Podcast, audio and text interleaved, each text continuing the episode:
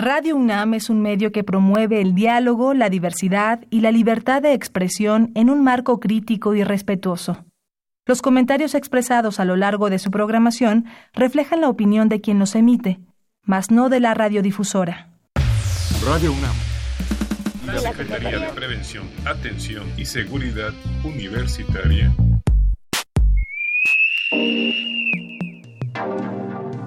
A través de la Dirección General de Atención a la Salud, presentan Confesiones y Confusiones. Un espacio de salud para los jóvenes.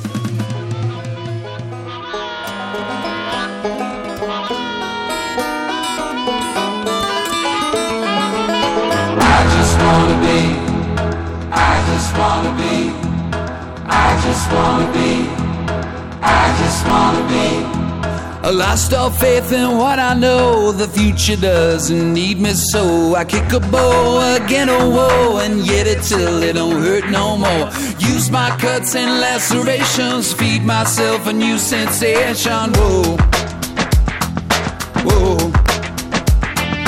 Take a ride on your high horse if the horse is blind. Use the force. The falcon flies in two straight lines. Sean todos bienvenidos y bienvenidas a esta nueva emisión de Confesiones y Confusiones. En esta tarde de sábado, ya nos va a llover, pero ¿qué creen? Que aquí en cabina estamos muy bien acompañados y muy listos para estar en esta hora que realmente se nos pasa bastante rápido. Así que los vamos a invitar para que participen con nosotros. Soy Fernanda Martínez y esta tarde voy a tener el gusto y el honor de estar nuevamente conduciendo este espacio. Hoy vamos a hablar sobre un tema muy importante, sobre todo para aquellos que amamos a nuestras mascotas. Eh, esta es la lucha contra la rabia canina y felina. Y para hablar de este tema tenemos a un gran invitado, bastante conocedor, con muchos años de experiencia, el maestro en ciencias veterinarias Jorge Francisco Monroy López, quien labora en la Facultad de Veterinaria. Doctor, bienvenido. Muchas gracias, muchas gracias Fernanda, muchas gracias a ustedes también por la invitación. Y pues ya saben que esta parte de, estos temas de salud ambiental, pues están con nosotros nuestros amigos ya de casa, el médico veterinario zootecnista Roberto Carlos Álvarez Muñoz. Roberto, bienvenido. Hola, ¿qué tal, Fer? Buenas tardes, buenas tardes a todos nuestros reescuchas. Muchas gracias. Y por supuesto no podía faltar quien está al mando de este equipo, el doctor eh, José Juan Mancilla Castillo. Doctor. ¿Qué tal, Fer? Muy buenas tardes. Es un placer otra vez estar contigo, compartiendo los micrófonos. Y sí, Fer, como dices, el tema de hoy es importante. Fue en su momento una, una, una polémica, un, un, tema que causó muchos, muchos revuelos porque es una enfermedad zoonótica. Hace muchos años estuvo, hay unos problemas grandes sobre este, esta enfermedad. Y bueno, por fin se pudo haber encontrado una, una solución, una vacuna. Y qué tan importante será que hasta en nuestros días, bueno, hay un día mundial de la lucha contra la rabia, ¿no? Entonces de esto vamos a platicar los próximos minutos. Me parece perfecto. Y antes de que iniciemos, les recuerdo nuestro número en cabina es el 55 55 36 89 89 y para eso están con nosotros nuestros compañeros pasantes. Se van a presentar, por favor. Hola, buenas tardes. Mi nombre es Marco Antonio Perales. Soy estudiante de la carrera de enfermería y me encuentro haciendo el servicio social en la en servicio de, bueno, de gas. La dirección general, dirección general, Atención a la Salud. Así, estaremos esta tarde con ustedes. Muchas gracias, Marco Antonio. Y la pasante de enfermería, Dania Gisela Rodríguez Sánchez, igual haciendo la pasantía en la Dirección General de Atención a la Salud. Pues ya los escucharon, ellos los van a estar eh, recibiendo en, en, los teléfonos. Les recuerdo nuevamente nuestro número: 55 55 36 89 89. Y recuerden que también estamos en el perfil de Facebook. Nos encuentran como Confesiones y Confusiones. También, si tienen cualquier duda o pregunta, con mucho gusto ahí los podemos atender. Nos va a dar mucho gusto que sean parte de este programa. Y bueno, ahora sí, empecemos. Recordamos eh, lucha contra la rabia canina y felina. Y antes de, empezar, doctor eh, Mancilla, usted dijo una palabra medio extraña. Una que la rabia es zoonótica. Una enfermedad zoonótica. Una enfermedad zoonótica. Quiere decir que son enfermedades de los animales que las pueden transmitir este, a los humanos. Y como decía al principio, en su momento esto era común, era pan de, de todos los días La, rabia le da a todos los animales de sangre caliente que conocemos como de sangre caliente, animales domésticos también.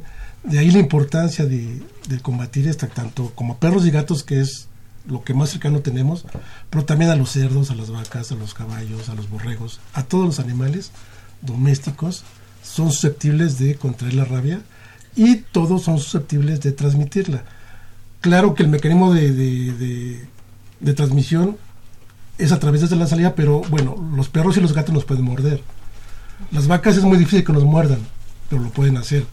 Los caballos también nos pueden morder, los burros también nos pueden morder. Es más difícil porque su mecanismo de defensa de ellos es de otra forma. Y quizá no son animales que tengamos un contacto tan cotidiano. En la ciudad, Probablemente. en la ciudad, pero en las zonas rurales la gente convive con, con sus yuntas, dos, dos bueyes, o con su vaca, o con sus borregos. Sí, en las ciudades el problema podría ser perros y gatos, y en las zonas rurales se incrementa, puesto que todos los animales domésticos, como lo menciono, son susceptibles de contraer la rabia. Y en las zonas rurales el principal vector es este el murciélago matófago, ¿no? De ahí la importancia de, de- de combatir esta, esta enfermedad, esta zoonosis. Va sonando muy interesante y de verdad que de ahí siento que hay muchos puntos que obviamente tendremos que ir desglosando. Pero hay que empezar, ahora sí que como dicen, por el principio, principio, ¿verdad, claro. doctor? Eh, Jorge, Jorge- Francisco Monroy López, perdón. Em, ¿Qué es la rabia? Bueno, la rabia es una enfermedad eh, viral, es decir, es producida por, por virus, eh, que se transmite, como ya lo decía el doctor Mancilla, a partir de mordeduras, normalmente de mordeduras de, de animales agresores. Aquí lo importante es que esta, esta enfermedad produce una encefalitis, una inflamación del cerebro, y para que llegue al cerebro necesita entrar a través de un nervio. Llega este nervio cuando tenemos una herida eh, que ya sea que se hizo a través de la mordedura de un animal, habitualmente un carnívoro, perros son lo más común en la ciudad efectivamente, murciélagos, pero también zorrillos, zorras, algunos otros carnívoros son los responsables de transmitirla en, en- en el campo, digamos. Y hay una herida, cae la saliva eh, que va contaminada con, la- con el virus rábico, el virus eh, llega hasta alguna terminación nerviosa y a partir de ahí se empieza a replicar llega al sistema nervioso central y produce eh, una serie de signos nerviosos. eh, de la, la persona el individuo afectado tiene pérdida de- de la noción, o sea, tiene pierde, mejor dicho, por completo su, su percepción alrededor de él, deja de escuchar, empieza a ver mal, eh, su, todo lo oye de pronto muy fuerte, le- las luces lo deslumbran, hay algo que se conoce pues como fotofobia, eh, la famosa hidrofobia que no siempre se da, no es que le tengan miedo al agua, sino que en realidad por tener inflamación en, en el tracto, este, en, la garganta no pueden beber agua bien y entonces esto hace que estén salivando demasiado y es el cuadro típico que tenemos del perro con este lleno de baba, etcétera, ¿no? Pero no es si es que haya una producción excesiva de baba, sino que simplemente no puede deglutirla y el animal siempre en clase yo lo explico con mis alumnos, imagínense una cruda que no se puede quitar de ninguna manera, ¿no? Qué horror. Que no hay analgésico, que no hay caldo de pollo, barbacoa o lo que sea que le quite a uno esa sensación, sino que cada vez va peor. Claro que se va uno a poner de malas, claro que va uno a querer empezar a morder a quien se pueda alrededor, ¿no? La mayor parte de los animales tienden a esconderse, a retraerse, a huir, pero los carnívoros, por su naturaleza eh, propia que tienen de, de agredir o de atacar para, para alimentarse, se vuelven más agresivos. Hay un cuadro en el cual también pueden eh, esconderse y más bien empezarse a, ocultar por ahí, casi siempre así se ven los gatos. Los gatos es muy difícil que agredan, más bien se defienden, pero tienden a ocultarse. Los perros son animales más este, de, grupo, de manada, entonces sí tienden a, andar eh, todavía en- dentro de estos grupos, pero con cada vez más agresiones. Entonces se producen pleitos, etcétera, y la enfermedad se transmite, se perpetúa en ellos. Eh, es una enfermedad que va de perro a perro, y el humano, en el caso de nosotros, somos hospedadores accidentales, es decir, no nos eh, no jugamos un papel importante en la transmisión de la enfermedad. Hay muy pocos casos reportados de transmisión de humano a humano y más bien ha sido por una cuestión quirúrgica, por trasplantes de córnea, por cosas así no naturales, digamos, ¿no? Es decir, para nosotros es difícil transmitir la, enfermedad. Pero en el caso de los carnívoros es mucho más común porque eliminan con, con abundancia el virus a través de la saliva. Eh, es una enfermedad que se conoce sí, desde hace muchos años, pero realmente hasta Luis Pasteur es cuando ya empieza a haber una herramienta que nos ayude a controlarla, que es la, famosa vacuna contra la rabia. ¿Y esa vacuna es exclusivamente para eh, los animales? No, la vacuna, bueno, se ha ido desarrollando, se ha ido modificando la, la cepa original de Luis Pasteur. Se puede aplicar ya a, a muchos animales. Se prefiere aplicar a perros y gatos eh, porque son los que efectivamente tienen mucho más contacto con nosotros, pero también otras, otros animales de compañía. Lleva a decir mascotas, pero no es políticamente correcto decir mascotas, se habla de animales de compañía. Los demás animales de compañía también se, se tendrían que vacunar. Eh, para controlarla hacia el humano. Aquí lo importante es que se abate la enfermedad en, en la población canina para evitar la población hacia el humano. El humano se puede vacunar, pero solamente que sea eh, un profesional que esté trabajando eh, con animales probablemente rabiosos, un profesionista o una persona que tiene un alto riesgo de enfermar. En esos casos sí se justifica la vacunación.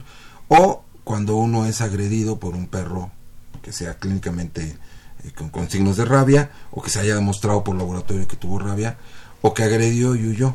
Hay todo un esquema que establece la norma oficial de rabia para un tratamiento a partir de la aplicación de vacunas, suero hiperinmune, etcétera. Hay que acudir a un médico cuando hay una, una agresión contra la rabia.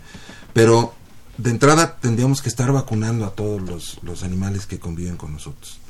Eh, digamos que es un esquema básico. Sí, sí, hay una norma, decía yo, de, a- al respecto y menciona justamente que en el caso de perros, aquí hay una discusión muy grande, los inmunólogos eh, y los expertos en, en, en perros, perdón, argumentan que no es correcto vacunar tan pronto, pero la norma nos dice que al mes de edad hay que vacunar eh, y revacunar a los tres meses. Y a partir de ahí, cada año, hacer una revacunación de por vida con, con el animal. Esto es muy importante. En la medida en que esta, en que la población canina está vacunada, es como hemos visto que la rabia ha dejado de ser un problema. Cuando por ahí de los años 80 eh, teníamos el programa de rabia, realmente todavía había alrededor de 70 muertes, eh, 70, 80 personas que morían de rabia en nuestro país cada año. Era común la muerte. Pero se fue organizando cada vez más, se establecieron los días nacionales de vacunación, las semanas nacionales de vacunación, en dos periodos, y esto ayudó a que se cortara de tajo la transmisión de la enfermedad y permitió que, bueno, ya prácticamente hayan desaparecido los casos de rabia humana. Son, son verdaderamente eventuales y ya no se dan por mordedura de perro, sino se dan en comunidades totalmente alejadas de zonas urbanas, lejos de los centros de atención y es por en nuestro país casi siempre por mordedura de murciélago hematófago llega a ser ocasionar por ahí zorrillos, zorras y algunos otros animales silvestres que bueno no están vacunados. Eh, en esta época, en este siglo, es prácticamente este, impensable que alguien pudiera morir de rabia. La meta de la Organización Panamericana de la Salud para el año 2000 había sido que desapareciéramos esta enfermedad ya del planeta, o al menos en las Américas. No se ha logrado, pero en nuestro país ya la tenemos prácticamente en cero con respecto a la transmisión de perro a humano. Y esto es muy importante, es un logro muy importante. Ahora que comentaba el doctor Mancilla, ¿esto es únicamente en áreas citadinas o ya también en, en provincia ya encontramos estas cifras de la Mm, disminución? No, la disminución es a nivel nacional. O sea, en nuestro país el- las cifras eran 70, 80 personas muertas al año. Esto fue bajando, fue un esfuerzo muy importante. Eh, se replanteó la campaña, la campaña antes era vacunar a todos los perros y ya. Pero a través de, los, de las fechas este, en donde tenemos dos periodos de vacunación, a, principios de año y otro al final, tenemos dos, dos picos de inmunización muy fuertes que prácticamente cortan la transmisión de la rabia canina. Sigue habiendo rabia canina en los perros que no se vacunan, en las poblaciones ferales, digamos, o, o perros este, que deambulan por ahí. Hace muchos años se hacían capturas de estos animales, este, inclusive en un programa transfronterizo hace más de 30 años se llegaban a poner cebos envenenados y demás. ¿no? Actualmente ahorita es impensable hacer cualquier cosa de estas eh, y eso hace también que bueno sea más difícil controlar a la población canina porque ya no hay racias para los perros ni hay este, estas acciones para acabar con ellos Pero el problema es que sigue habiendo poblaciones caninas porque hay abandono de perros. O sea, la gente adopta perros y después crecen, los ven feos o les molesta que ladren o que ensucien y entonces me voy a deshacer del perro. ¿Qué es lo que hacen? Este, tirarlo. ¿Qué significa tirarlo? Pues me voy a una colonia diferente a la mía y lo abandono por ahí, ¿no? En CEU tenemos un problema grave porque los tiran este, en la Reserva Federal para que sean libres y felices, este, lo cual es absurdo porque pues, son animales que jamás han sido libres, o sea, fueron criados, criados en casa, acostumbrados a que les sirvan un plato de agua y de comida, no saben este, proveerse alimentos y cuando llegan a aprenderlo en una reserva de este tipo, lo único que hacen es, bueno, acabar con la poca fauna silvestre que queda en esas zonas, ¿no? Entonces se convierten en un problema ecológico muchas veces los animales, cosas que no deberían de ocurrir. que tendríamos que promover? Pues la tenencia responsable de, de los animales de compañía. Es decir, que la gente quiere tener un perro, bueno, que acepte que es una gran responsabilidad y necesita llevarlo a atención veterinaria. Qué bien que los lleven a las campañas, pero no solamente a las campañas, también que lleven para recibir la demás atención, sus coberturas vacunales, este, sus desparasitaciones, una convivencia sana. Son animales que cada vez más los tenemos dentro de casa, encima de nuestra cama, este, con una convivencia muy cercana y muy estrecha, porque así se están dando las cosas ahora, las familias tienden cada vez a tener menos hijos Más y, y más y más perros o gatos. Este, y bueno, está bien, es una consecuencia de nuestro estilo de vida en el siglo XXI, pero tenemos que aprender a convivir con estos animales, ¿no? Por bien de ellos y por bien de nosotros, una convivencia sana. Y como dice, la tenencia responsable, Claro. que implica muchísimas cosas, desde saber en qué espacio, si, si queda, si la familia, si es para niños, si corre, etcétera, que son temas que ya hemos tratado y que trataremos en otra ocasión, porque justamente ahorita que, que ya comienza usted, doctor, a hablar de esta campaña de vacunación, es muy amplia en el sentido de eh, cuando es un, un, un animal, una mascota que es de casa, pues uno lo lleva al veterinario y ahí ya le dictan qué esquema debe eh, indicársele. Claro. La, esta campaña aplica, digamos, a mascotas de casa y a, las, a los que están en situación de calle. El- la campaña lo contempla ambos, ¿eh? Este, si uno tiene su perro y ya lo llevé a vacunar, este, lo llevé hace seis meses y ahorita está la campaña, no está más que lo lleven, no hay problema, ¿sí? En principio la idea de la vacunación, la cobertura es cubrir al 100% de la población, ¿sí? Eh, sabemos que la vacunar no es sinónimo de inmunizar, es decir, cuando se aplica una vacuna no quiere decir que inmediatamente el individuo vacunado ya está inmunizado, sino que hay un cierto porcentaje que genera inmunidad. Se estima en- con un buen programa de vacunación un 80%, pero hay un 20% que no alcanzó a generar la inmunidad suficiente. Por eso hay que revacunar para ir cubriendo el 80% de ese 20 restante. Y así sucesivamente, conforme se van aplicando las revacunaciones, la probabilidad de que haya una inmunidad absoluta se va generando. Las revacunaciones no estorban. Lo malo es cuando es al revés, ¿sí? Cuando, no, pues es que sí lo vacunamos hace seis meses. ¿Estás seguro? Pues no me acuerdo. Empieza la gente a dudar. No, pues no lo lleves porque no vaya a ser que le genere un problema. Si tenemos la duda, pues es mejor llevarlo, ¿no? Están enfocadas las campañas fundamentalmente a la gente que no recibe atención veterinaria. O sea, lo ideal sería que quien no lleva a su perro al veterinario, por lo menos lo lleve a las campañas, mínimamente, ¿no? Y que los propietarios responsables que si van al veterinario, bueno, que sí este, recibieran esa cobertura por esa parte. Pero actualmente está estructurada la campaña de tal forma que los clínicos particulares participan también en las campañas. Es decir, aparte de que hay los puestos de vacunación en las colonias que se ponen eh, por la campaña que organiza la Secretaría de Salud, bueno, aparte de esto, también las clínicas, muchas clínicas particulares participan en estas eh, promociones y dan gratis la vacuna. Y es una forma en la que el clínico también, bueno, conoce a quiénes son los, los clientes potenciales en la zona y estas personas reciben un beneficio gratuito, no se les cobra por esa vacuna, pero pues ya aprovechando que están por ahí, quizás pueden pedir una desparasitación o el baño o lo que le corresponda al animal de compañía. Entonces es una buena estrategia de donde todos, digamos, resultamos beneficiarios. Eh, me parece muy buena idea que se hayan ido involucrando los, los colegas clínicos en, en estas campañas. Es una tarea de todos y precisamente para eso, pues los voy a dejar. Vamos a ir a una, pausa, a una pausa musical para que cada uno haga memoria de si ya llevaron a sus perritos o a sus mascotas a vacunar de, de la rabia, porque esto es- ya vimos que es muy importante. Entonces, vamos a esta pequeña pausa y regresamos a confesiones y confusiones. Holiday Inn.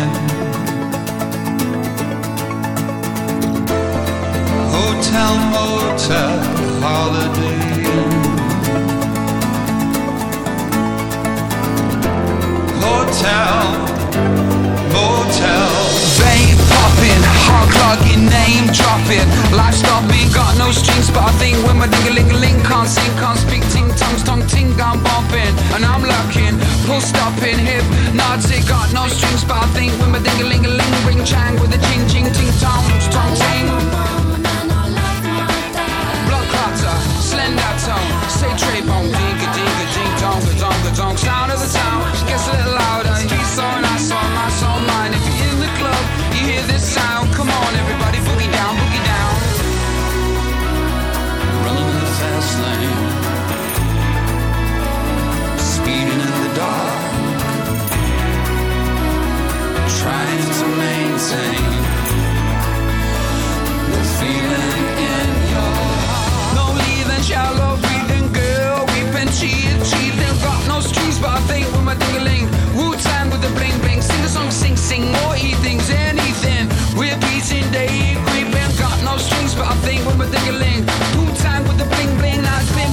¿Ya lo pensaron bastante bien?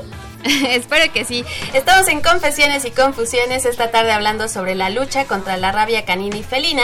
Y esto es con motivo porque la próxima semana, el 28 de septiembre, se va a conmemorar el Día Mundial contra la rabia canina y felina. Y pues, obviamente, en Confesiones y Confusiones no nos, quedamos, no nos queremos quedar atrás porque es un tema muy, muy, muy valioso. Eh, precisamente ahorita en el corte hablaba con los doctores médicos veterinarios o tecnistas, Jorge Francisco Monroy, eh, Roberto Carlos Álvarez y José Juan Mancilla, sobre, eh, no sé si a ustedes les ha pasado, al menos en mi alcaldía, Benito Juárez, mm, sin fijarme la fecha, he escuchado que van voceando una persona y dice, este, vacunen a sus gatos, a sus perros, la vacuna de la rabia es gratuita. Y pues, ay, doctor, no sé, yo creo que lo hice una vez, pero sí me daba bastante miedo que yo dije, ¿será correcto que a, mi, a mis perritas les pongan esta vacuna? Porque realmente yo no tenía una seguridad de quién era esa persona, ni qué era lo que traía en su cajita. Si nos puede hablar de, de eso que está sucediendo.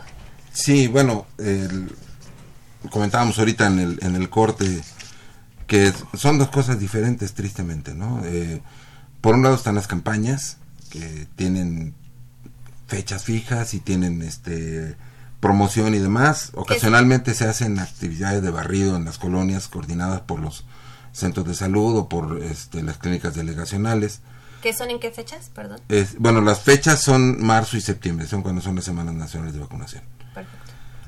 Pero de pronto hay vacunadores, eh, estábamos buscando hace ratito la palabra más adecuada. Pues digamos los clandestinos, ¿no? Clandestinos, sí, para no decir negro. o pirata o ajá. Gente O que, que no son colegas, que son este gente que a lo mejor participó como vacunador voluntario alguna vez, y- porque a veces hasta traen algún gafete por ahí. La bata, es que es muy fácil también que les compren No, un- es que la bata es una maravilla, uno se Pues sí, pone una bata blanca y ya es médico. Sí, coses un, un logo parche y cualquier ya cosa, ¿no? eres. Sí, sí, sí. Este, y traen una hielerita este con, con quién sabe qué cosa, ese es el problema. Si llevaran vacuna, bueno, pues, está bien, ¿no? Pero no es vacuna, no sabemos si se ha garantizado la cadena fría, es decir, si la vacuna sigue sirviendo o no. Si, si deja de haber cadena fría, es decir, si en algún momento la vacuna dejó de estar refrigerada, pierde títulos, es decir, pierde calidad, ya no tiene eh, la misma potencia, ya no garantiza que se vaya a inmunizar. Si de por sí decíamos hace rato que cuando se aplica una vacuna, la inmunización se alcanza en un cierto porcentaje en la, en la población, bueno, cuando nosotros perdemos la cadena fría, la vacuna pierde potencia. Esto en el caso de que lleven vacuna, porque muchas veces no llevan vacuna, llevan frascos de vacuna rellenos con agüita de colores y eso es lo que inmunizan, ¿no? Entonces, este... O que dicen, lo que- inmunizan. sí, lo que, exacto, lo que aplican. y eh, cobran o dicen que es gratis, pero piden su propina, este... Y bueno, en, en cualquiera de esos casos, el problema es que primero el animal, bueno, la persona se queda muy tranquila porque, ah, pues ya mi, mi animal está vacunado, ¿no? A veces hasta les dan un certificado ahí que ellos... A mí me tocó un collarcito de plástico collar de plástico. con una como cosita roja y decían, Una esto plaquita, es ¿no? una plaquita, esto se lo ponen y quiere decir que ya están vacunados contra la rabia. Las plaquitas y los collares son bonitos, pero lo que garantiza es el certificado. En el certificado debe estar este el nombre del animal, el nombre del propietario lo- y los datos del médico responsable que, que aplicó la vacuna. Como una cartilla de vacunación de Sí, lo que usamos nosotros. Sí, sí, sí, un documento equivalente a eso. Que eso es lo que respalda finalmente quién es el que está aplicando la vacuna o supervisando la aplicación, porque sí la pueden aplicar estudiantes, pero debe de haber un supervisor, alguien responsable que está firmando y que está poniendo su número de cédula profesional diciendo yo avalo lo que hacen estos muchachos, ¿no? En ese caso no, este, y uno tendría que verificar la cédula si es que pusieron algún número por ahí, ¿no? Pero este, decía yo, el problema es que las personas piensan que su animal ya está vacunado y después, este, si llega a presentar un problema, hay un desprestigio para la pa- campaña porque dicen, es que no sirven, es que lo que vienen a aplicar este, no funciona. Pues sí, porque no necesariamente fue el sector salud el que se hizo cargo de, esa, de la aplicación de esa pseudo vacuna, ¿no? Entonces, tenemos que hacer, bueno, mi recomendación es mejor acudir con un médico veterinario o esperar las fechas de las campañas nacionales de vacunación, ¿no? Pero si, si el cachorro o, o el animal que uno de pronto ya tiene llegó en una fecha que no corresponde ni a marzo ni a septiembre, bueno, pues entonces buscar a un, a un médico veterinario. Es que esto representa un gasto. Bueno, tener un animal de compañía representa un gasto. Es algo que tenemos que, que entender que no, no es gratis tener estos animales, ¿no? Pero un gasto de cuánto aproximadamente, porque muchas veces también sucede que no tenemos conocimiento y no sabemos si, por ejemplo, ese médico nos está cobrando mucho más de lo que debería ser o es un costo promedio, porque, pues sí, como dices, es difícil, si no sabemos bien las fechas y nos surge ya que lo vacunen, como de qué precio estaremos hablando. No podría yo decir un... Es que esto va a variar. Sí. El doctor, el doctor comentaba que, que los colegas tienen sus clínicas, la secretaría les, les, les acerca la, los, los frascos de vacuna. Entonces ellos pueden tener un stock, no sé, determinado, y el médico te va a dar la opción. Tengo la, la, la vacuna que ofrece la Secretaría de Salud, no te va a costar, o tengo la vacuna que compré con tal laboratorio, esa te va a costar. Y va a depender el precio de cómo lo compre el, el laboratorio. Pero la vacuna, de la que está hablando el doctor, este, que es de la de campaña, Salud, digamos. esa es gratuita. Entonces, este, eh, y el costo es de la seguridad. Que quisiera acotar, el, el doctor también platicaba sobre el, el certificado. O sea, sí, la plaquita y el collar están, están padres, pero el certificado hay que también guardarlo. Pasa muchos accidentes. ¿Qué tal que si tu perro agrede a una persona y esta persona te quiere demandar o alguna cuestión? Pues presentas el certificado y lo tienen que avalar justamente. Debe, debe venir una, una cela profesional, la van a registrar y si es, es este, verídica el, el número, pues garantizan que tu, que tu mascota no tiene ningún problema que haya ocasional, bueno, transmitirle la rabia o cualquier otro padecimiento a la persona agredida o a un otro animal, ¿no? Entonces, porque pasa muchas veces que, que si vamos, vacunamos, nos dan la cartilla y la arrumbamos, ¿no? Y cuando necesitamos, pues no hay. Sí, no hay, no hay un control quizá porque efectivamente yo creo que esta parte de, de la rabia o la vacunación antirrábica creo que, que de pronto es pues ya se la pusieron una vez cuando estaba cachorro Ajá. o a mí me lo entregaron y me dijeron que ya estaba vacunado Ajá. y ya. Pero entonces cada cuánto tenemos que vacunar a nuestras mascotas? Una vez al año.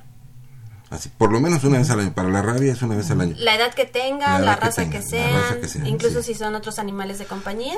Y es que justamente esta es la lucha contra la rabia. Si dejamos de vacunar, vamos perdiendo la batalla. Por eso hay que vacunar y vacunar y vacunar hasta que el perro este pues pues deje de existir, ¿no? Bueno, Muchos van a decir es que está viejito, ya ya no vacunas?". corre peligro. Pero este pues hay que si queremos estar libres de rabia, pues hay que vacunar, vacunar, vacunar, vacunar, ¿no? Y sobre todo porque también, eh, aunque son animales de casa, los sacamos a pasear. Esa es la cosa. y se exponen a muchos perros que no sabemos si son callejeros o no y los muerden. que ni siquiera los estamos protegiendo a ellos. Hablamos de nosotros, pero también a Y ellos. es que en parte eso tienes parte de la tenencia responsable que hemos comentado.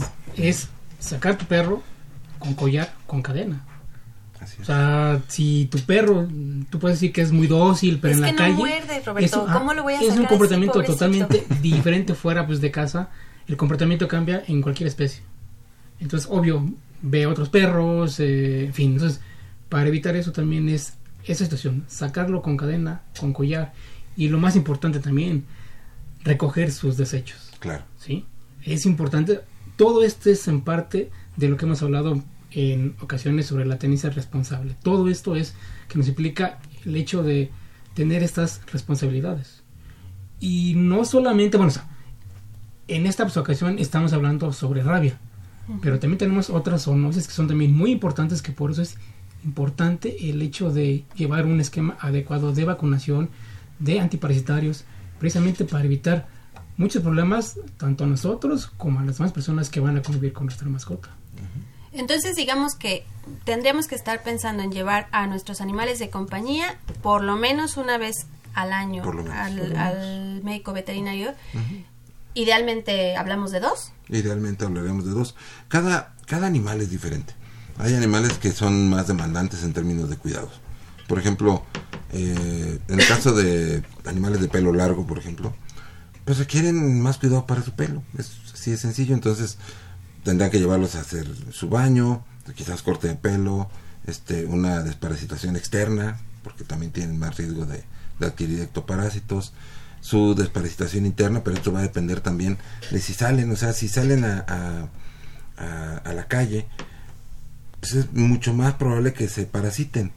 Entonces tendrán que quizás ir cada tres meses a que les den algún medicamento para desparasitarlos, etcétera. Es decir, eh, sí es importante, yo diría que, que no es de que una regla de, bueno, tantas veces al año, hay que acudir con el médico veterinario cuando adquirimos el animal o cuando estamos pensando en adquirir el animal para pensar, bueno, para estar seguros de si le vamos a poder ofrecer lo que necesita en cuanto a, su vida.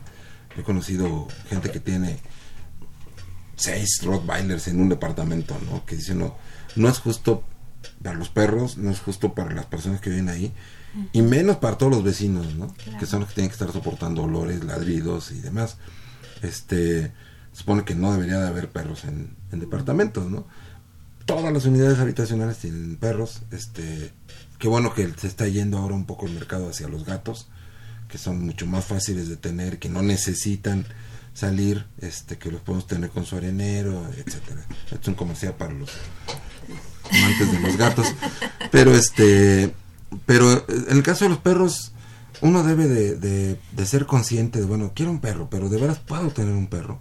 O sea, puedo tener un animal que necesita tener un jardín para correr y, yo trabajo todo el día, regreso agotado y no lo voy a sacar. No es justo para el animal. Eso es lo que tenemos que pensar, ¿no? Y es lo que tenemos que consultar con un veterinario.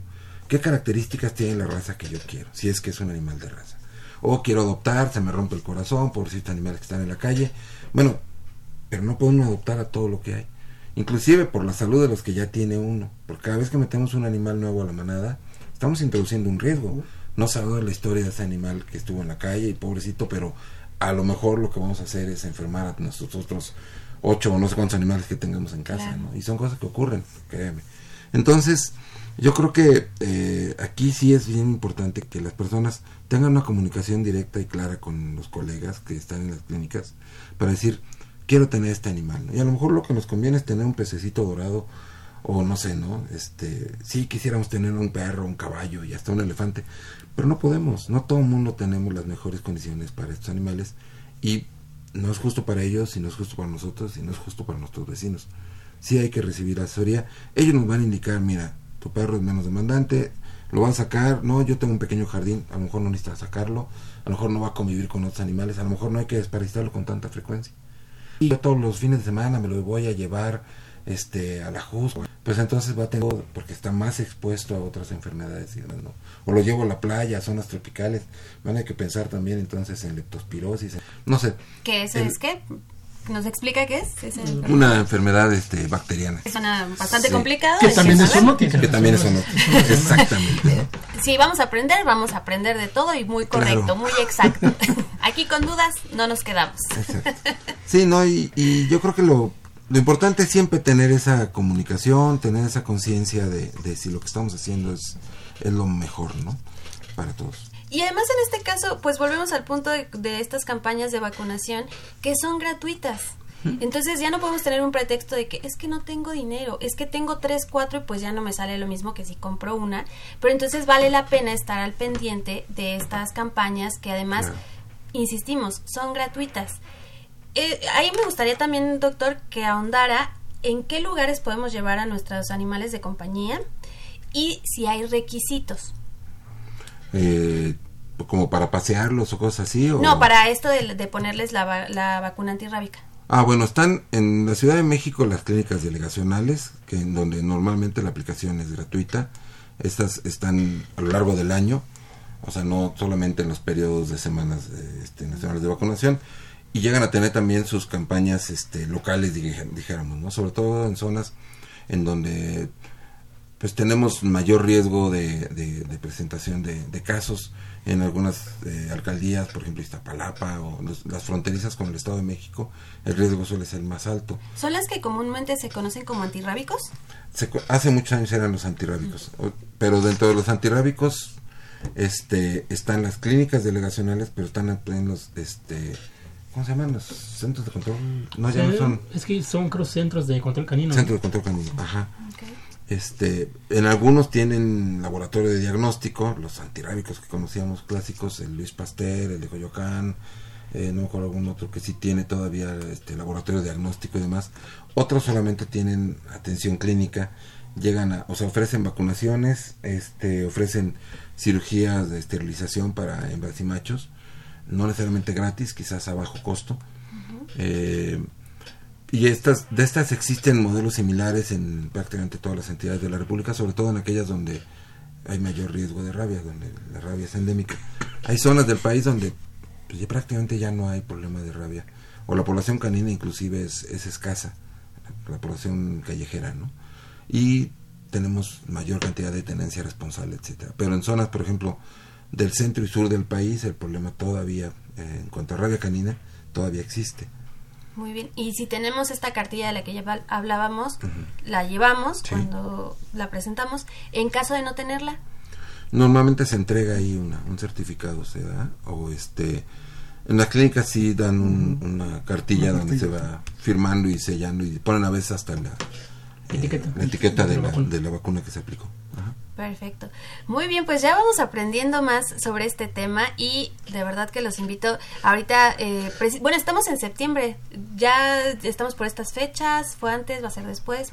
Pues de hecho, muchas campañas eh, eh, se, se inician a partir de esta semana y regularmente, eh, cuando son las campañas nacionales de, de esta vacunación, regularmente colocan puestos fijos, eh, que regularmente estos puestos o van a estar ubicados en escuelas, en mercados, Iglesias. en iglesias, en empresas públicas, en tal vez o sea, zonas donde sabemos que hay una mayor concentración pues, de personas, es donde regularmente colocan lo que llaman puestos eh, fijos. Y regularmente durante las campañas también hay personas que van, van este, pues, pues, de, de puerta en puerta. este, casa pues, pues, en casa también promocionando y aplicando esta vacuna. Obvio, son personales que van plenamente identificados, van incluso con, con logotipos pues, de la campaña. Entonces aquí sí es factible y es que se puede reconocer a este tipo pues, de, de, de personas. Justamente eso, esa pregunta iba, porque sí es importante cómo vamos a diferenciar claro. de estos Claro. charlatanes que hablábamos hace unos minutos a los que están realmente dentro de estas semanas Sí. de vacunación antirrábica. Claro. Esta segunda semana de vacunación, la de septiembre, solamente, bueno, le llaman campaña de reforzamiento. No, o sea, la nacional es en marzo, En marzo. que cubre todo el país. La de reforzamiento solamente es en zonas de alto riesgo, donde se piensa que hay mayor probabilidad de que se presenten de nuevo focos. Bueno, pues entonces es cuando se, se aplica esto y esto se ha visto que ayuda a abatir mucho la problemática de casos de rabia canina. Es decir, que podríamos sí encontrarlo ahorita en Ciudad de México, en ciertas alcaldías, o no vamos a encontrar ahorita que es et- etapa de reforzamiento. Pues ahorita yo, eh, bueno, en el caso del Estado pues, de México apenas empezaron hoy a hacer Sí. este, estas, eh, bueno, yo me encontré con un puesto fijo en un mercado, en el municipio de Zacatepec, pero aquí en la ciudad. no sé si también se sea de la misma manera, pero en el Estado de México sí están empezando con esta situación. Regularmente inician eh, una semana antes o pueden eh, incluso pues iniciar el lunes para cerrar el, el sábado que es el 28 de septiembre, septiembre, que es cuando se eh, es el día mundial ¿no? pues de lucha contra la rabia. Entonces por eso es que lo hacen regularmente es una semana antes en estas fechas en septiembre regularmente Ahí es donde podríamos acercarnos para verificar si tenemos, podríamos tener ahorita acceso a esta etapa de reforzamiento o mm, en donde sí pueden estar estos puestos, ¿dónde nos darían esa información? Yo lo que recomendaría sería acercarnos a las clínicas eh, delegacionales y pedir la información específica sobre decía yo eh, normalmente en las alcaldías eh, donde se existe donde existe mar- mayor riesgo es donde sí se colocan estos se llevan a cabo estas campañas Perfecto, entonces recordamos, ya tenemos ahorita fechas exactas. En septiembre es del 22 al 28 de septiembre.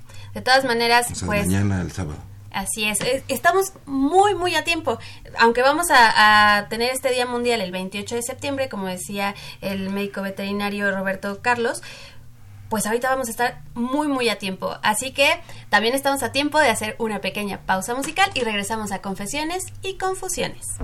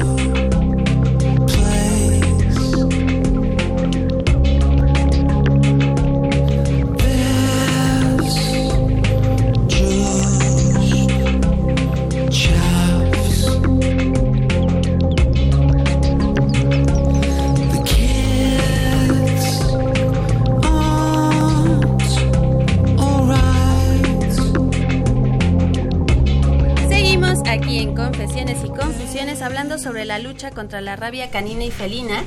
Y aunque este es el tema centrado, entre comillas, pues también tenemos estos otros animales de compañía que es muy importante que hablemos de ellos porque cada vez es más común ver otras especies en la casa. Digo, cuando yo ya sé que tienen patos, que tienen eh, las tortugas, pues, un poco más convencionales. Pero, a ver, platíquenos de eso porque de verdad que yo siento que la gama se ha extendido demasiado. Bueno, mira, aquí creo que este sí, eh, ya cada vez hay muchas personas que ya tienen eh, demasiada fauna. eh, estamos hablando desde cerdos, eh, hurón hurones, eh, que bueno, pues en el caso Erizos. y en el caso pues de estos hurones, bueno, sí hay Eh, incluso ya se contemplan esquemas en el caso de hurones. Eh, regularmente les aplican algún tipo de vacunas triples, vacunas cuádruples y obvio también tiene la importancia el hecho de vacunar pues, a, este tipo de fauna. Si es importante también aplicarles la vacuna con- contra rabia, es también pues muy importante. Sí, pero no necesariamente todos los, los animales de compañía o mascotas que tenemos en casa se tienen que vacunar, ¿no? Tenemos que ver, este, por eso yo sí decía que es importante acudir al médico veterinario, no hay, no hay una receta fija, ¿no? Va, va a depender de, bueno, si la mascota está o no en riesgo, si sale o no, este, porque, digo, recuerdo a alguna persona que me decía, es que yo tengo un hámster y leí que le puede dar rabia, ¿no? Este, bueno, teóricamente sí le puede dar rabia, nada más que yo quiero que me cuente cómo, ¿Cómo se va a infectar, cómo va a ocurrir, ¿no? Sale el hámster, usted lo saca a pasear, no, pues no, no lo saco a pasear, ¿no? Este, se le escapa en las noches o alguna cosa así, no, pues no. Suponiendo que se escapara y se encontrara con un perro rabioso, ¿usted cree que va a sobrevivir como para estar infectado? Pues no, entonces no se preocupe, no hay que vacunarlo, ¿no? Entonces, este, sí, si bien, como dijo el doctor Mancilla al inicio, todos los animales de sangre caliente somos susceptibles de enfermar, no todos tenemos el mismo riesgo de enfermar.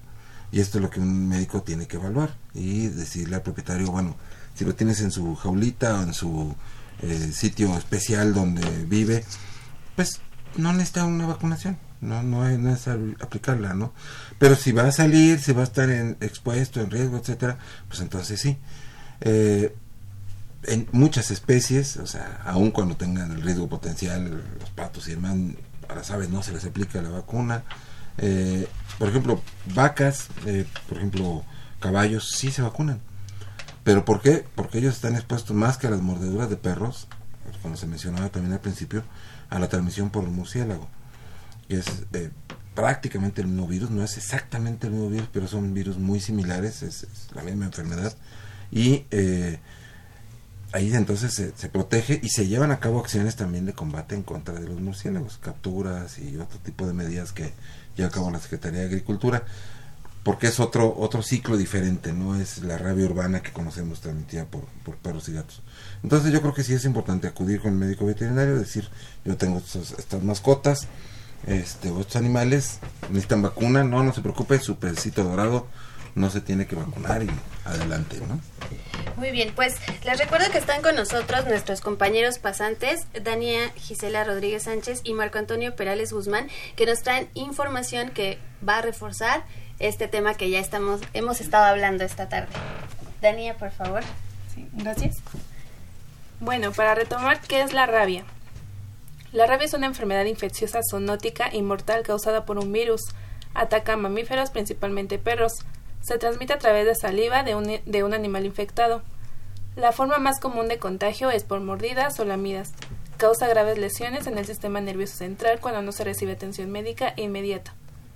Esta enfermedad produce estados de confusión, decaimiento, irritabilidad, además aerofobia, hidrofobia y fotofobia, ocasionando la muerte de las personas. Si sufres una mordida por un perro, acude inmediatamente al servicio médico más cercano a tu domicilio porque la rabia mata. Bien. Muchas, muchas gracias, Dania. Y estas palabras que al final ya nos había hablado usted un poco, eh, doctor José Francisco Monroy. Jorge. Jorge, perdón, no, está muy bien, perdón, perdón. Eh, que precisamente gracias a estas campañas pues se, se reduce en un número muy muy muy importante, muy muy significativo el hecho de estas eh, contagios o transmisiones y que también sea para los seres humanos. Sin embargo, creo que de pronto también ahorita eh, hemos hablado como en la cuestión de los animales de compañía, pero yo creo que un temor también bastante grande cuando escuchamos rabia es, ¿y si me muerde un perro en la calle? ¿Qué me va a pasar? ¿Cómo voy a hacer? ¿Me van a dar 20 inyecciones como se hacía antes? Entonces está también con nosotros Marco Antonio que nos va a dar como una pequeña introducción a lo que sucedería en este caso. Hola, como medida preventiva, si usted ha sido atacado por alguna de estas especies que contengan el virus, se recomienda que por la herida hay que lavarla y hay que regarla con agua durante 15 minutos, que sea abundante, hay que tallar para que esto no... eh, principalmente para disminuir que el, el lapso en lo que el virus puede, puede continuar sobre el sistema sea mayor prevenible o sea de, un- de una manera que, que pueda retroceder este, este evento o este efecto. Y bueno, por consiguiente, pues sería acudir a su, a su clínica o a la unidad donde se cuente con algún tipo de vacunas para, para llevar y reforzar esta medida. Muy bien, pues muchas gracias por la, por la introducción, Marco Antonio. Y, y doctores, pues me, me gustaría que, que ampliaran esta información por- para que no queden dudas también qué hacer, qué pasa. La, la clave, ya lo dijo este nuestro compañero, es lavar de inmediato la herida, con agua abundante a chorro. ¿sí? Eh, ¿Por qué? Porque se elimina la mayor cantidad de virus en ese momento y al tener una dosis infectante menor, es decir, una menor cantidad de virus en la herida, el riesgo de enfermedad de rabia disminuye potencialmente. Entonces, agua a chorro es lo primero en la herida. Eso lo haríamos independientemente de si sa- sabemos que tiene o no rabia. porque- Sí, porque aparte mm, los perros lavan los dientes todos los días, ni después de cada comida, ni hacen buches de nada. Entonces, eh, los hemos visto cómo se limpian y con qué. Entonces, cuando un perro nos muerde, todo eso lo pone en. El riesgo de una infección de cualquier otro tipo es muy alto. De hecho, no solamente se piensa en la rabia, sino tétanos, otra de las cosas que hace después de una mordedura, porque el riesgo de, sufrir tétanos también es alto. Y eso casi nadie este, lo piensa de momento, pero es lo primero que le dicen a uno en la clínica. Rabia, no sé, pero ahí te va la de tétanos, de entrada, ¿no? Pero bueno, eh, la cuestión este- es esta, el lavarse es crucial. Este, aplicar desinfección no es tan recomendable porque hay quien dice que esto puede este, perjudicar más, pero agua con jabón sí es muy importante, lavar bien. E ir de inmediato dice aquí a, a- la clínica más cercana. En realidad, lo mejor es, es ir al centro de salud más cercano. En los centros de salud de la Secretaría de Salud o clínicas del IMSS o del ISTE saben exactamente qué hacer. Un médico particular, no estoy menospreciándolo, pero no tienen las condiciones ni el equipo necesario ni los recursos para atender un, posible caso de rabia. Tienen que ir y les van a pedir información del animal. Hay que llevar información del animal en la medida que sea posible. Es decir, tratar de saber qué animal fue, qué perro fue el que agredió y de ser posible identificar al propietario y saber dónde está el perro porque se le va a ir dando seguimiento. Aquí los días que pasen después de la agresión, los 10 primeros días después de la agresión son cruciales. Si el perro no aparece, le van a aplicar el esquema antirrábico. No son 20, eran 14 antes, me consta. Ahí las pusieron alguna vez por ahí en 1981. Este es otra historia larga y muy interesante, pero afortunadamente ahora ya eh, era la cepa fue en salida, no sé si les tocó a ustedes. En, Sí, tam- también tuve un episodio. con formalina. Bueno, era- como médicos veterinarios, No, me yo- yo estaba- yo estaba imagino. no, no todos tienen ese nivel de estupidez que algunos tuvimos en su momento, pero Ok. este, algunos nos tocó. Y este eran inyecciones que era un mililitro de formalina, ardía como el demonio, y ardía más en la panza que en la espalda. En mi caso fueron siete en la panza y siete después en la espalda. Años después me puse ya las de células Vero, que son las de ahora, que son Maravilla. maravilla, no se siente nada, no duele. Hay una cierta reacción pues vacunal que es como que un dolorcito de cabeza y este fin de semana no puedes tomarte ni una cerveza, ¿no? Vale la pena no tomarse una cerveza un fin de semana. Mm, Dan ganas de tomarse un tequila nada más del Para el susto, dolor. pero no, del susto. Pero, Ah, pero este, pero hay un esquema de vacunación, ¿no? Y también este en caso de que haya un riesgo evidente de que sea rabia por los signos del perro o por que se haya obtenido la muestra que nos dice que sí está positivo rabia bueno también se recomienda la aplicación del suero hiperinmune que se aplica una parte en la herida y otra parte en forma sistémica para, para incrementar la inmunidad.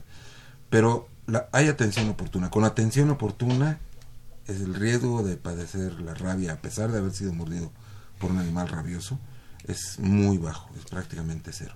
y en los centros de salud no se necesita estar afiliado a algún No, tipo de no, seguro. no, no, no.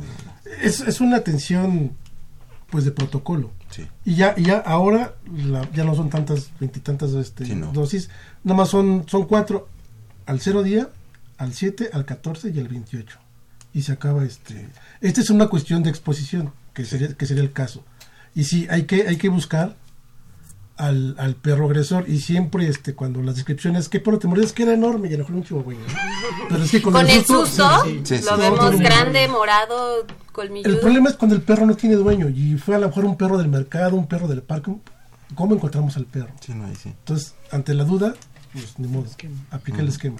Y si es un perro que tiene dueño, pues para eso sirve el certificado, ¿no? Que platicamos hace un rato. Ah, mira, aquí dice que está vacunado, verificamos que, que, que la cédula corresponde al médico veterinario, y si es así, se podría garantizar que el, que el riesgo disminuye. Hay que tener al perro en observación, como dice el doctor, 10 días, que no sufra cambio en su comportamiento para, en cuanto se note algún cambio que ya platicamos hace ra- hace rato, este, este, que tengan el, el oído este, La hiperacusia. y la hiperacusia, que no puedan este, deglutir, que, que no puedan respirar, entonces son signos que pueden alertar que algo tiene el perro, no necesariamente tiene que ser rabia, pero si cambian en comportamiento, pues luego luego hay que hay que ver qué está pasando con el con el perro, ¿no? Y bueno, se va descartando y esto más o menos son 10 días porque más o menos el padecimiento o el desenlace de, de la rabia en los perros cursa más o menos con 10 días. Probablemente que el perro muera, entonces si el perro muera hay que hacer la necropsia, se le extrae el cerebro y en el cerebro es donde se, se, se ven las evidencias de rabia en el, los famosos corpúsculos de, de, de, De Negri. de Negri que le, que le llaman, que están en el cerebro, entonces hay que, hay que sacar el cerebro del perro para verlos esto al microscopio, ¿no? O inmunofluorescencia, luego parecen arbolito de Navidad, ¿no? Que es así, positivo. Bueno, Esto es, el, para, para, para, poder ver esto, el perro tiene que morir de rabia. No lo tienen que matar. Si lo matan no se van a ver, porque Sí. las lesiones se presentan a la muerte. Pues yo espero también en ustedes radio escuchas que el día de hoy eh, nos hayamos ido o nos estemos yendo porque ya vamos a terminar esta emisión con mucha información muy valiosa porque esta enfermedad de, de la rabia pues no es únicamente para los animales ya vemos que de alguna u otra manera o en menor medida pues son estas enfermedades zoonóticas que a los humanos nos afectan entonces eh, doctor maestro en ciencias veterinarias Francisco Monroy López muchísimas gracias por haber estado muchas con gracias. nosotros Muchas, muchas tarde. gracias a ustedes por invitarme. Y solamente una pregunta rapidísima. ¿En la Facultad de Veterinaria también tienen este servicio de la vacuna antirrábica? Eh, De no. la UNAM. ¿Canina? No. ¿Canina? Canina sí, pero para... Sí, no, canina, canina. Sí, pero canina sí. O sea que también se pueden acercar a la, a la facultad. Sí, pero no es gratuito. Ah, importante. De todas maneras, cualquier información, pues se pueden acercar a esta entidad.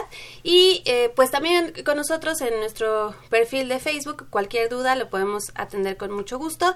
Eh, médico veterinario zootecnista Roberto Carlos Álvarez Muñoz, muchas gracias. Muchas gracias por la invitación. Muchas gracias. Doctor José Juan Mancilla Castillo. Pues muchas gracias, Fer, doctor, muchas gracias por, por acudir a nuestro llamado. Roberto, gracias. Y también muchísimas gracias a nuestros compañeros, los enfermeros Danilla Gisela Rodríguez y Marco Antonio Perales Guzmán. Nos estamos despidiendo de esta emisión de Confesiones y Confusiones, sin antes eh, permitirme enviarles unos saludos a Mariana Guerrero, que hoy es su cumpleaños, muchas felicidades, a Juan Martínez, Alexandra Rodríguez, Alejandra Lara, Elena Arriaga y Melanie Samantha, que nos escuchan desde Puebla. Muchísimas gracias por haber estado con nosotros esta tarde de Confesiones y Confusiones. Nos escuchamos muy pronto. Hasta la próxima. Me despido. Fernanda Martínez.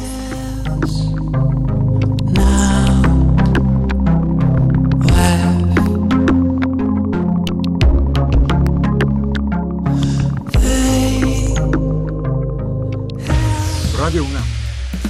La Secretaría de Prevención, Atención y Seguridad Universitaria.